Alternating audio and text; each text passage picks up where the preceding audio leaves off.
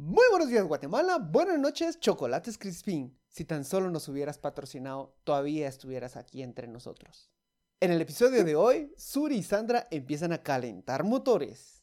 Metralleta de chismes políticos, desde el supuesto falso TikTok de Suri hasta la insistencia de Sandra Torres, aquí le traemos los chismes.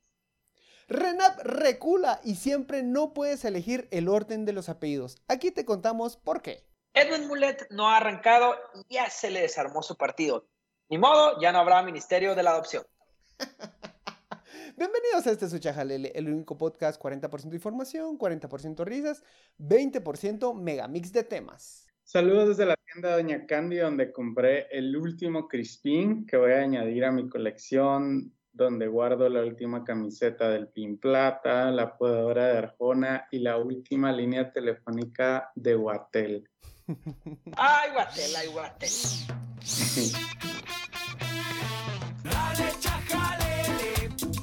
Yo no hago la canción. a capela. Bienvenidos, bienvenidos, bienvenidos, hombres, hombres, hombres, hombres, a este episodio número 68, al único podcast que no distingue género. Aquí no tenemos audiencia hombre, mujer, masculino, femenino, solo vemos auras. Me acompañó una vez por... Porque el, el, pero, pero- perdón, Pancho, pero porque el sonido de nuestras voces no tiene color también. No tiene color. Me acompañan una vez por semana estos seres incluyentes, no importa la letra que usted utilice o el pronombre que prefiera. Roberto. Yo estoy con audífonos mojados porque ahora soy un padre de familia. ¿Pero por qué mojados? Porque mi gato mojó los audífonos. Ah, mira, pues la bendición. y Danilo Lara. ¿Qué anda seres etéreos? Somos etéreos. Y su servidor, Francisco Rodríguez, cuyo pronombre es Maje. Si se quieren referir a mí, por favor, Maje, mano, se los agradeceré muchísimo. Siento que mano es lo más neutro que puedes utilizar en, en- en este país. Mano, mano es lo máximo. ¿Mm? Mano, mano, ¿qué pasó? Vos, no es que incluso Cerote mm, ya, ya, ya, ya, ya lleva una connotación. Eh, venimos de una semana en la que se puso eh, de moda el, el debate de la, de, de- de la inclusión, de los pronombres, etcétera, etcétera. No vamos a ahondar mucho en eso, solo queremos dejar algunas anotaciones al respecto. Ustedes, yo no sé, ustedes vieron ese video, la chavita que peló cables y que no, soy tu compañera, soy tu compañere. Yo no sé cómo lo vieron ustedes. Pero, a ver. Yo siento que le, estamos poniendo encima la carga de todo un debate actual del mundo entero a una chavita que al rato pues es- ya estaba harta y tuvo un mal día y, explotó. O sea, yo conozco gente que ha pelado cables por una salsa búfalo y la voy a hacer la activista número uno de, los, de la gente a favor de la salsa búfalo.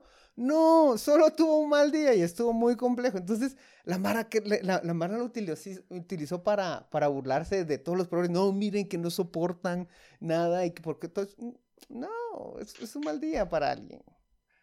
Yo, yo empiezo diciendo que yo abogué muchísimo porque agregamos este tema en el programa y que realmente eh, eh, tengo que pelear mucho con el conservadurismo chajalele para hablar de esos temas. ¡Oílo! Es, es, es, es, es difícil, es difícil abordar estos temas incluso dentro de Chajalele, que aparentemente Oílo. es un programa liberal.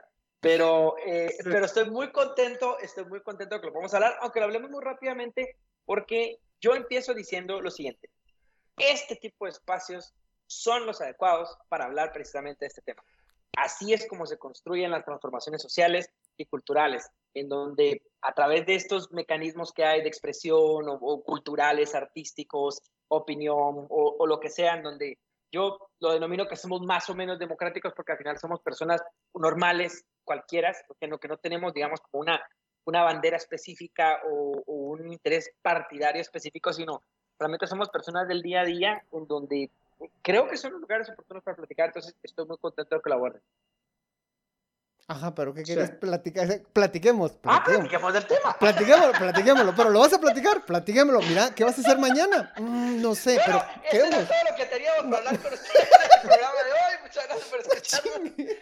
Bueno, no, no, no, no, no, no, bueno, bueno, no, abordemos, arranquemos, arranquemos el tema. El, video en internet, bueno, fue algo viral lo que lo puso, pero realmente el lenguaje inclusivo es algo que ya se viene discutiendo desde hace un poquito de tiempo. Yo les voy a poner un ejemplo que a mí sí me pasa en el ámbito del trabajo y en donde yo en- sentí en algún momento incomodidad. Porque escribiendo correos electrónicos, cuando en los destinatarios habían hombres y mujeres, yo realmente sí no me sentía cómodo simplemente escribiendo estimados porque, porque honestamente sentía que no era exacto, que no, que no estaba yo como que dirigiéndome a todas las personas. No, y... no, te sentías progre. Pero fíjate que de verdad no era por la intención de sentirme progre y no era así como, porque, porque no era así para hacer el show, ¿me entendés? O sea, no, no era para hacer la selfie en Twitter y, y ay, sí que el, no, no era eso, sino que simplemente, o sea, por, no sé, por las diferentes pláticas, conversaciones con personas, eh, escuchando también mujeres, hablando de lenguaje inclusivo, después eh, los, diferentes, los, diferentes géneros que, que, han surgido. O sea, yo de verdad sí, sí sentí que, que no era suficiente. Yo pusiera el estimados y entonces yo en el correo electrónico lo que hago es que pongo estimados diagonal a ese, para uh. que entonces esté estimados y estimadas. ¿Por qué? Porque yo genuinamente no me atrevo a poner estimadas porque no me termina a cuajar y porque principalmente siento que en el ambiente profesional en el que estoy puede en algún momento ser chocante. Pues también yo estoy en el trabajo, no puedo andar como, no sé, ahí con, con, con, vainas políticas y haciendo como que show. O sea, vos, vos decís que te brincaría los puristas de la RAE que dicen, pues... pues puede ser. pero creo que es, o sea, si Ah, la Mara que dice, nada, que esto es innecesario. A rato, no sé, todo depende del contexto, porque mm, a, rato, sí, depende del contexto, pero también hay que reconocer que sí hay, sí hay una necesidad de, en el lenguaje, como que una, algo que no, que no se termina de resolver. Porque yo pienso, por ejemplo, si yo digo, eh, mi director favorito es Quentin Tarantino. Entonces ustedes van a asumir que estoy diciendo que es mi director favorito de un universo que incluye hombres y mujeres directores, ¿no? Eh, sí. Pero si digo mi directora favorita es Lucrecia Martel, como que se asume que ese, ese universo solo incluye a las mujeres directoras. Sí, y es que pasa porque precisamente el lenguaje y lo que defiende la RAE es que, el, por ejemplo, director en este caso, o todos, que es como la palabra más, usémosla de ejemplo, eh, ya incluye dentro del, dentro del español, eh, todos incluye a todos y a todas, o sea, incluye sin, sin distinción de género. Pero realmente, imagínate que de repente vos querés sí referirte a todos, pero solamente a los masculinos. O sea, entonces generas esa confusión en el lenguaje, en donde para mí, o sea, sí resulta insuficiente el lenguaje y el tratar de, de agarrar estas distinciones en donde yo en algún momento sí me quiera referir solamente al género femenino o en algún momento solo al género masculino, o sea, a mí sí me resulta útil. Y a mí, como una necesidad de verdad que simplemente me nació y me surgió porque a mí me da la gana, yo digo, es que para mí no es, es que estimados no es suficiente porque no, no incluye a todas las personas. Entonces, a mí me gusta, a mí me gusta. Entonces, que estoy escribiendo mal porque le pongo la diagonal y la S, o sea, mano, sí, ¿a, no... le importa? Ajá, y no son como lo que pasa es que no son soluciones muy elegantes. El todo es, es como, como se siente como, como poco natural, como que no fluye muy bien. ¿Dónde me dejas el todo XS? Es como... Pero yo lo he usado, fíjate que Twitter yo lo he usado. O sea, Twitter en algún momento, ah, muy al inicio, yo usaba la X porque todavía, todavía no había salido lo de la E. Todavía no sabía lo de la E. Entonces, todavía la, a veces la gente usaba la arroba o, ponía la X y yo en algún momento usé la X, lo dejé de usar porque sí, la verdad que no me gusta cómo, cómo se lee la... es que igual, todo arrobas...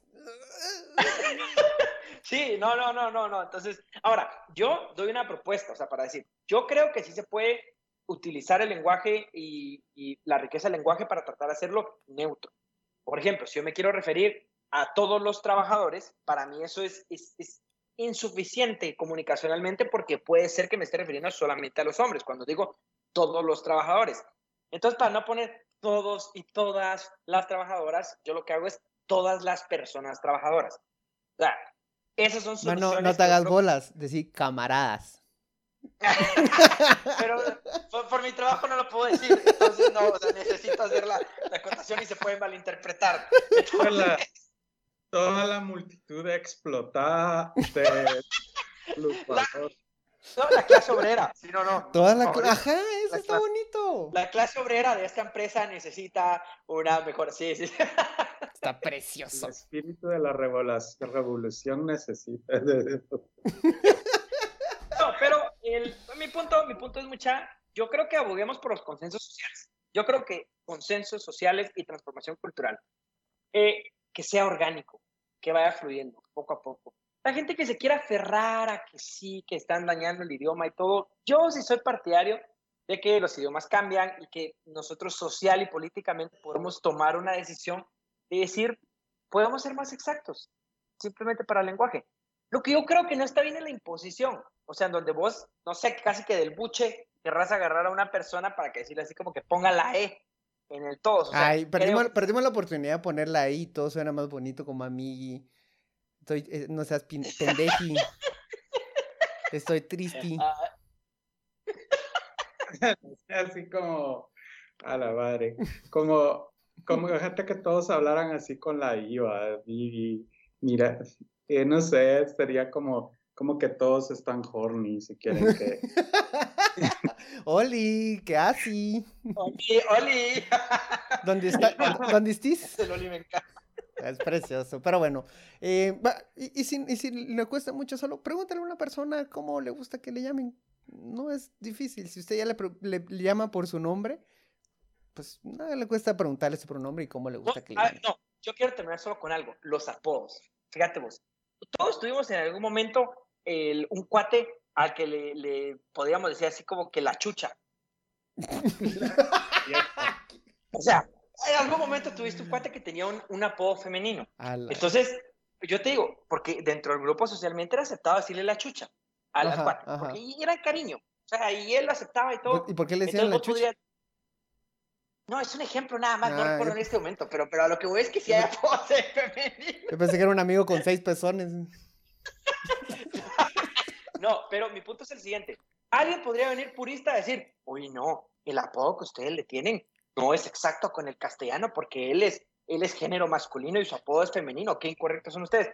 O sea, ¿vos qué le dirías? No, o sea, no fastidie. O sea, que, es, una chingadera. ¿Qué estamos hablando? O sea, si estamos, nosotros lo aceptamos, decirlo de esa manera y la persona lo acepta, ¿cuál es el problema? De la misma forma, yo te digo, si alguien, por ejemplo, simplemente dice, no, o sea, yo quiero que me digan compañere, ¿por qué no se puede aceptar socialmente que, bueno, si esa persona se identifica de esa manera, a mí qué se me quita? o llamarle de esa manera. Sí, no sean mamones tampoco. hay como apodos femeninos como la vieja Ortiz o cosas así, así como apodos de futbolistas o, o apodos... La gorda, la gorda o sea, todos en algún momento hemos conocido a alguna persona que se llama la gorda. Yo sí tenía un amigo al que le decían la gorda. Ajá. El mejor. O apodos neutros como el exfutbolista y preparador físico de Municipal Rubén Carasucia González. O sea, cara es, es masculino, femenino. La cara sucia o el cara sucia. Ajá. La, ajá, ajá. A la como el, el, apodo más culero que he escuchado en la vida. Eh, me estaba contando el otro día un amigo, eh, nos está contando Roberto, eh, que, Danilo, que tenía un amigo que era un poco joroba. y le decían en sus marcas listos fuera. Es él en sus marcas discos fuera o la. o la. Genderless. Genderless, bueno, no, miren, no, no, somos inconscientes, sabemos que esto es una discusión política y pues para la gente que nos está escuchando, sabemos que es un tema, sabemos que tiene controversia, pero para eso son estos temas, para generar controversia, para generar plática, para acercarnos. Y yo honestamente pienso que el futuro va hacia la aceptación de estos, de estos pronombres y esta forma. pues te está haciendo bola de la mano, ya está hablando así. Pero en fin, usted viene aquí también por las noticias de la actualidad. Suri Ríos resucita, sí o no. Baila TikTok, sí o no. Ustedes vieron, yo, yo, la, semana pasada, las y los tuiteros se cagaron, va. Eh, eh, la gente de Twitter, los camaradas, la, la camaradería de Twitter, Ahí está. Y empezaron a, criticar y a los TikToks de, de Suri Ríos. Yo no sé ustedes, pero siento que le hicieron la mejor campaña anticipada a unos videos que eran completamente viejos. y que no eran de ella, o sea, al final, o sea, ella dice que no es de ella. no era. Ajá, yo sé que no se puede rastrear si era, pero no era de sus cuentas oficiales. Ahí no era. Y es que a, mí me llaman primero la atención dos cosas. Era una cuenta de TikTok que decía Suri Ríos 2023. Fin. Fin. Ya todos sabemos que se va a tirar a, la presidencia. No me estás diciendo nada, no. entonces le, empiezan a decir que ya está haciendo campaña anticipada y a mostrar los videos de la campaña anticipada, por tanto favoreciendo la campaña anticipada. Ajá, ¿quién fue el que dijo, voy a chingar a Suri Ríos haciendo la campaña anticipada? sí, también, o sea, entonces, como alguien empieza a mover esos videos y no creo que sea así, ajá, cabal, o sea, no, es la mejor idea troll que puedes tener para chingar a alguien. Segundo, eh, ella sale eh, diciendo y que puso una denuncia porque esa no eran sus, sus redes oficiales y y, total, y se desvincula totalmente. Mientras tanto, ya salió, a mi parecer, el primer sondeo de cómo le va a ir a Suri en las próximas elecciones. Mi vaticinio se está ganando el puesto de ser la nueva Sandra. ¿Pero por qué, Macho? Porque puede generar, porque tiene un apoyo duro, pero genera demasiados anticuerpos. Que ya no le va. ¿Dónde genera demasiados anticuerpos? En Twitter. No, no, no, no, no. Eh... Suri es la nueva Sandra y Sandra es la nueva anti-Sandra. Yo creo que sí va a generar demasiado escosor. Demasiado, demasiado, demasiado. Yo lo tendría que ver porque ella es, una candidata que, que, realmente por definición sí le agrada a la clase media, porque tiene el corte conservador, eh, pues o sea, así como de, de, de, una derecha conservadora, la de María yo como bastante típica de la clase media urbana guatemalteca. Entonces, yo no sé a nivel, por ejemplo, ya áreas rurales, qué penetración pueda tener Suri, aunque sabemos que en las últimas elecciones, cuando todavía estaba participando, em, en, las, en, las, primeras encuestas que salía, ella salía dentro de los, de los primeros lugares. O sea, sí salía bastante alto junto con Tel Maldana, las dos que en paz descansen en esas elecciones, pero... Junto con eh, Sandra, o entre... Pero sí tenía, pero sí tenía bastante, bastante aceptación, Pancho. O sea, yo sí quisiera que, que ver realmente por qué es que va a generar un antivoto. Yo sería el más, el más feliz de que genere un antivoto a Suni Ríos. O sea, yo encantadísimo, porque yo particularmente a mí no, no me agrada ella, pero, pero yo no la veo, vos. es que yo siento que sí le habla el justo lenguaje que a la clase media guatemalteca le gusta. Sí, va a empezar a hablar otra vez de pena de muerte, va a empezar a hablar de los valores de la familia y esas cosas que, que, que nos fascinan como guatemaltecos. Yo creo mm. que ella va a empezar a representar de nuevo todo el... Em, se va a jalar todo el peso del conservadurismo y eso le va a jugar en contra. Puede ser. Ajá, como que... Pero, ¿cuándo el conservadurismo ha jalado en contra aquí, Pancho? Cuando vas a tener unas elecciones muy, muy polarizadas al momento en que otra vez Telma Cabrera entra al juego. Estoy especulando demasiado, seguro. Es lo único que podemos hacer a alturas. Mira vos, yo, yo, yo, tengo un programa, mano. Yo, yo, me lo bajé y le metí las variables y, y cabal me salió vos. Ahora. Hice una simulación vos en 30 de 4.329 escenarios. Roberto Arzúa. no, sé si lo dije en, el, episodio pasado, pero el cuco de Suri, así dicho por ella, es Telma Cabrera. Sí le da cuco.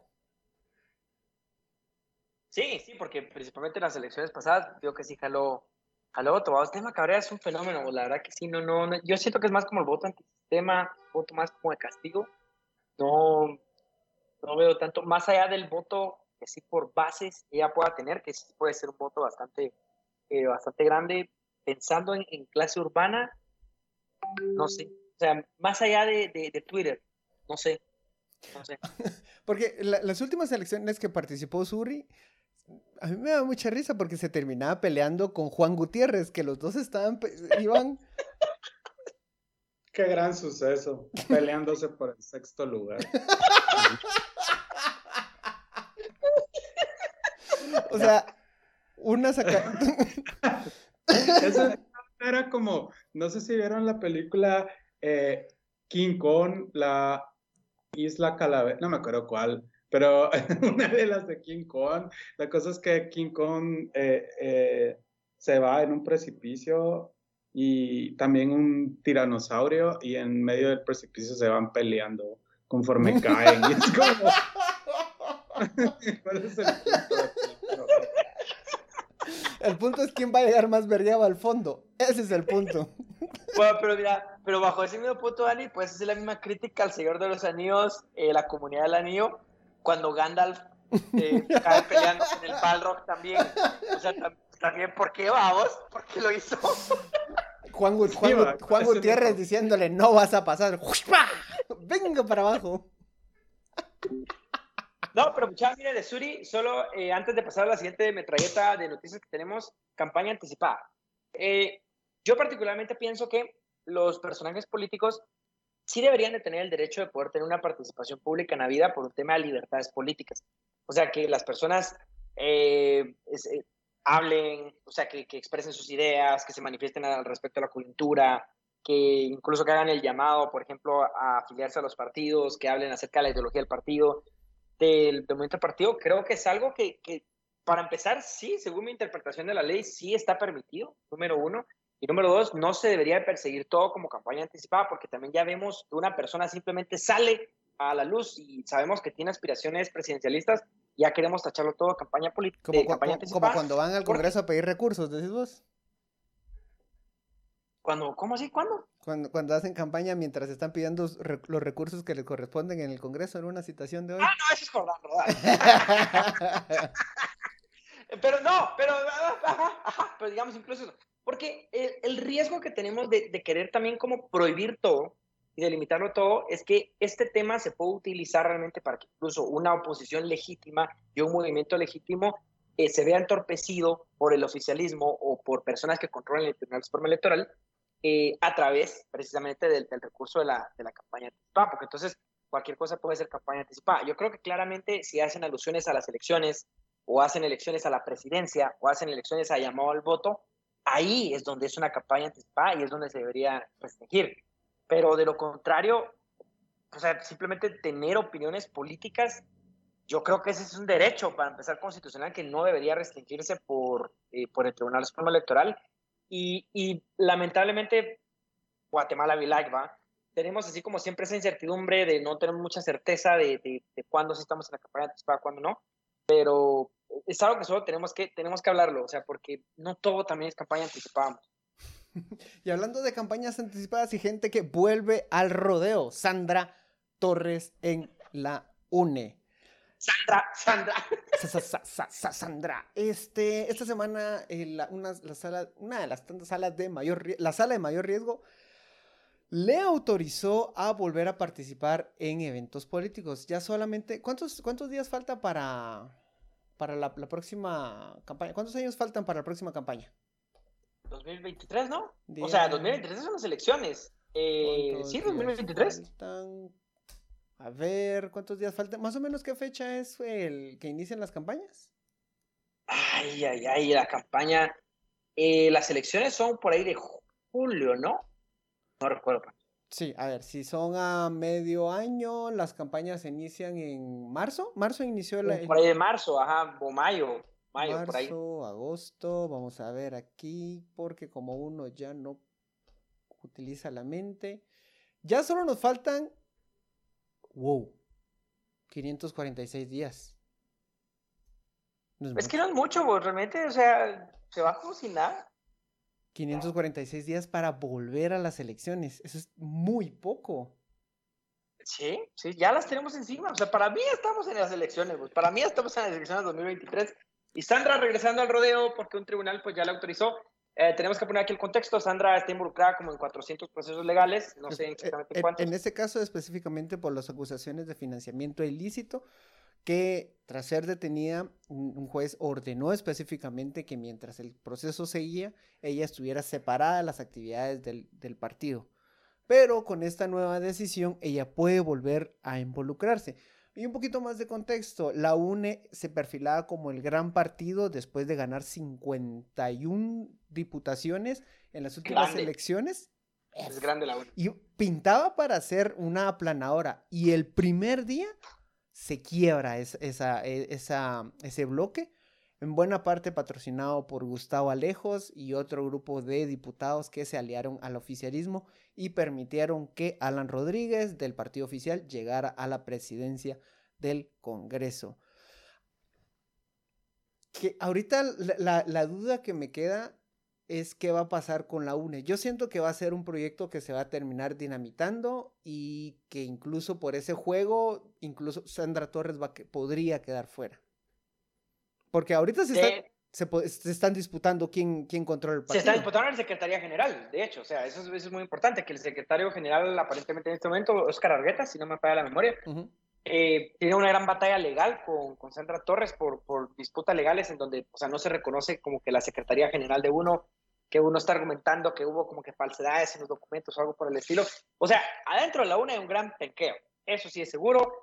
Lo que sí también es seguro es que la señora, pues bueno, electoralmente sí tiene un peso, yo algo que, que lo platicábamos en, la planificación del programa, yo lo decía, eh, o sea, es una señora que te llega al millón de votos. O sea, a pesar de que pierda, a pesar de que pierda, yo creo que, que tampoco es como que tan perdedor una persona que logre así dos, dos veces de manera consecutiva llegar a una segunda vuelta con, con tantos votos. O sea, y principalmente porque eso incide mucho en, en el bloque legislativo que logran meter por parte del, partido, o sea, el arrastre que tiene la figura, la figura presidencial. Entonces, si es una, es una señora que tiene fuerza de la política, a ver qué pasa con, con, la UNE. O sea, yo aquí voy a hablar algo que, siempre pasa desapercibido y que a nadie le importa, pero la afiliación de la UNE es lo que yo me pregunto realmente, o sea, que dudo mucho que haya movimientos democráticos adentro de la UNE, más estos son pugnas entre dos élites de la UNE que simplemente se están peleando el pastel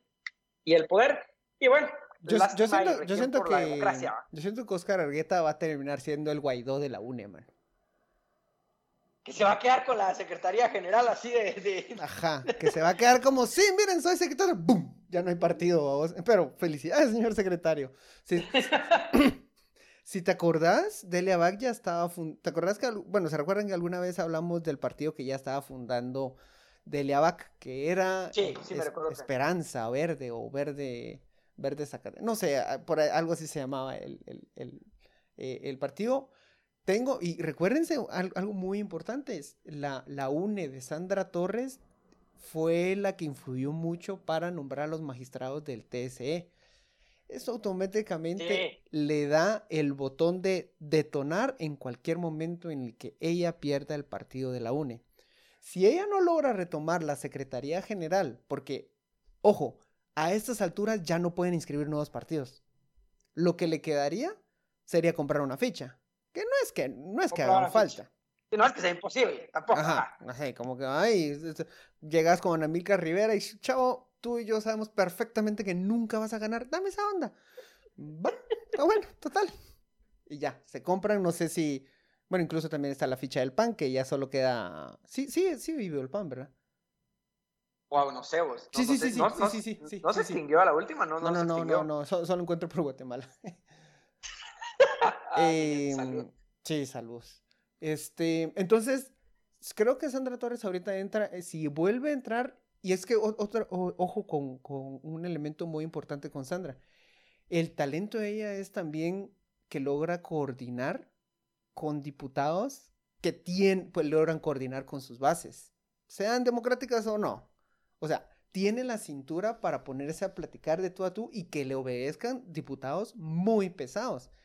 Y ese liderazgo, a fuerza de, de lo que sea, muy poca gente lo logra. Y no creo que, el, que, que, el, que la, la, la, UNE de Guaidó lo vaya a lograr para mantener una, una oposición tan fuerte.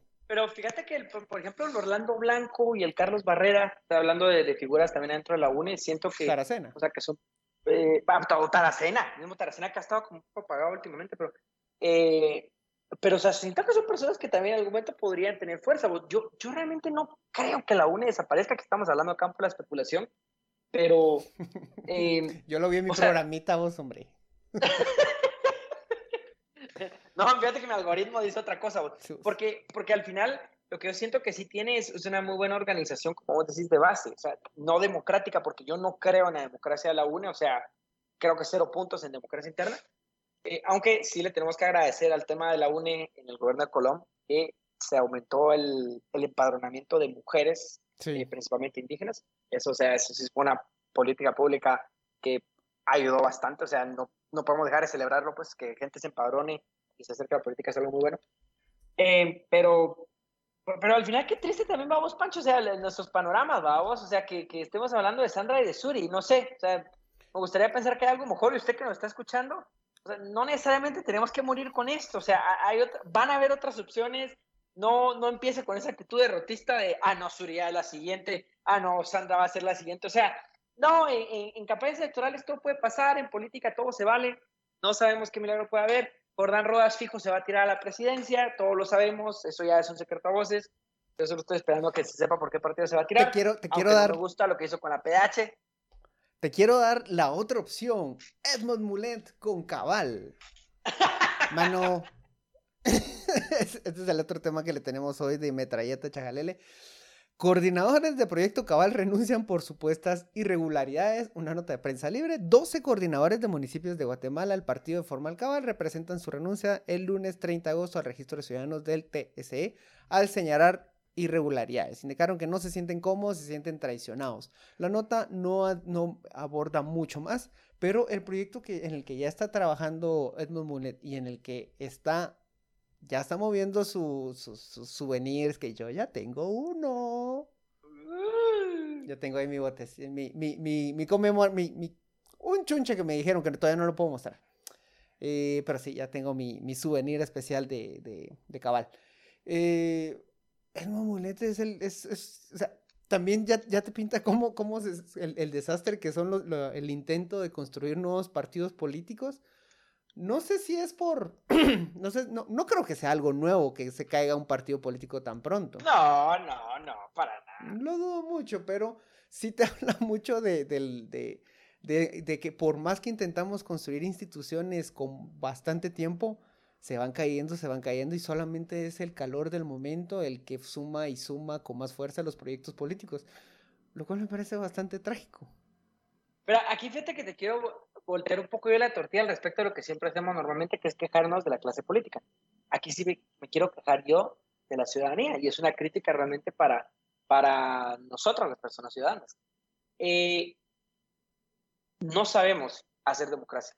Y, no, también no tenemos la culpa, o sea, venimos de un país que, que viene de, de, dictaduras, que viene de, conflicto, de un conflicto armado, que viene de la guerra, que viene de, o sea, de ese dolor, y pues o sea, no, no, tenemos en nuestro ADN realmente social el, el, aprender a construir democracia. Y la forma en la que se caen esos partidos, así como le pasa a Mulet, es que te demuestra que efectivamente movimientos sociales organizados de base democráticos, pues no son los partidos, sino al final son lo que ya sabemos y está súper sobrediagnosticado, que solo son fichas electorales para poder llevar a la gente al poder.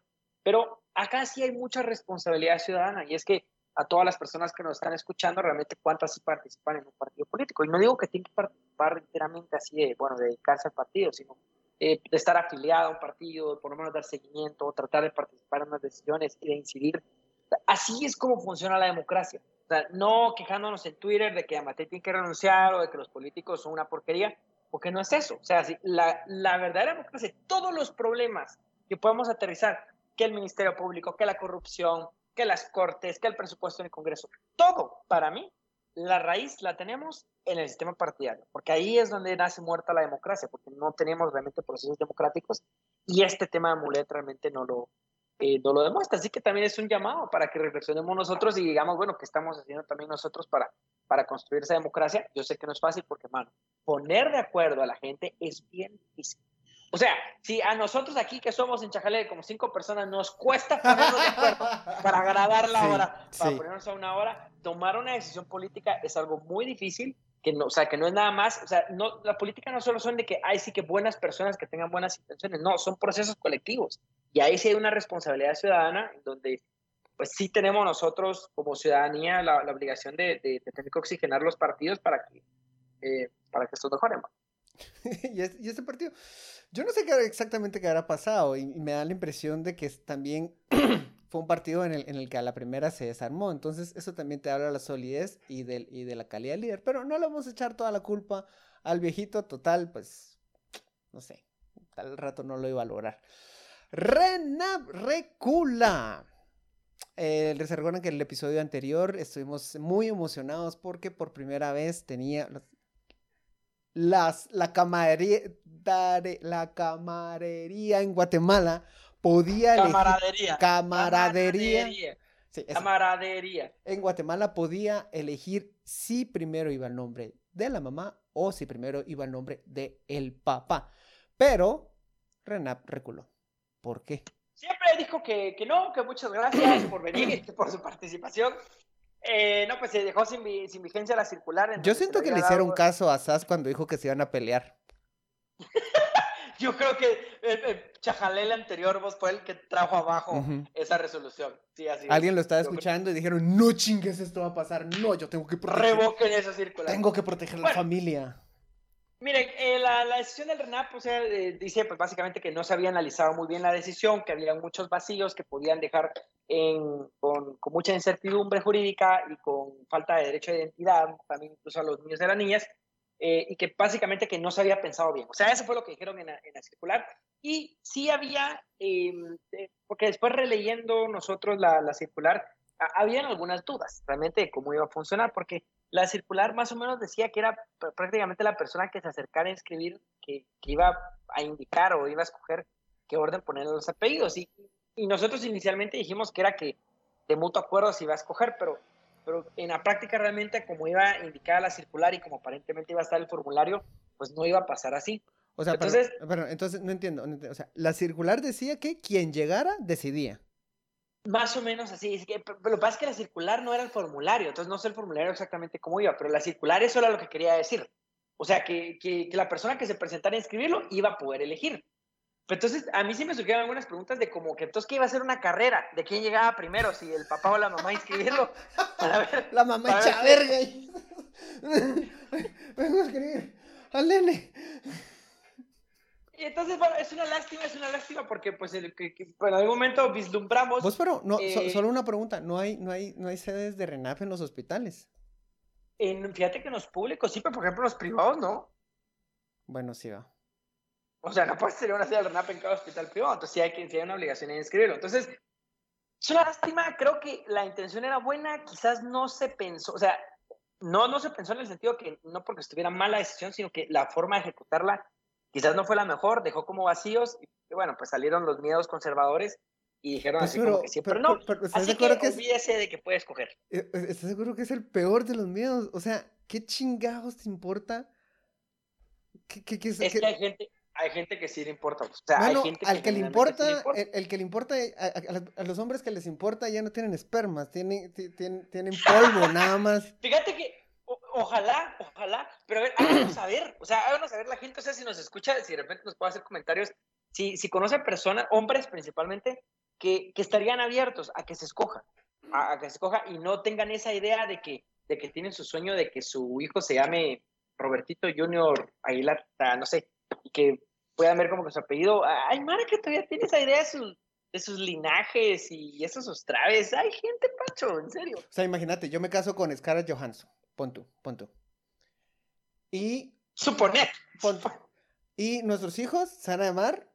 Van a llevar mi apellido. O sea, voy a desperdiciar la oportunidad de que, de que, de que se presenten. Hola, soy Francisco Johansson. Ah, como la actriz. Es que es mi mami. Imagínate, o sea, porque, porque él no se puede. Rodríguez. Rodríguez. Uy, uy. No vaya a ser que me sienta ofendido. Sí, sí, qué lástima. Qué lástima, señores, pero así que, pues, que en este chajalele siempre tratamos de tenerlo al día con la información y tenerla muy exacta, así que teníamos necesariamente que recular. Y eh, pues, por... ya tenemos un último tema, pero se nos acabó el tiempo, ya llevamos más de 40 minutos. Vamos a dejarlo. Bueno, está bien. Vamos a dejarlo para decirlo antes de que Pancho me corte la comunicación. Se abrió a debate otro juicio por genocidio en Guatemala contra el pueblo de Chile. Y eso es un tema importante que hay que hablar eventualmente. Vamos a hablarlo en el siguiente episodio. Muchísimas gracias por acompañarnos en esta metralleta. Déjenos en los comentarios si les gustó el, el formato metralleta, si le gusta más que nos vayamos de fondo, si le gusta más que, que, que presumamos nuestros viajes, ¿qué le gusta más? Déjenlo saber en los comentarios. Muchísimas gracias por llegar al final de este episodio. Y ya saben, compártelo. Si no lo comparte, este chajalele no crece. Y cada vez que lo comparte, crece más. Muchísimas gracias. Muy. Buenas noches.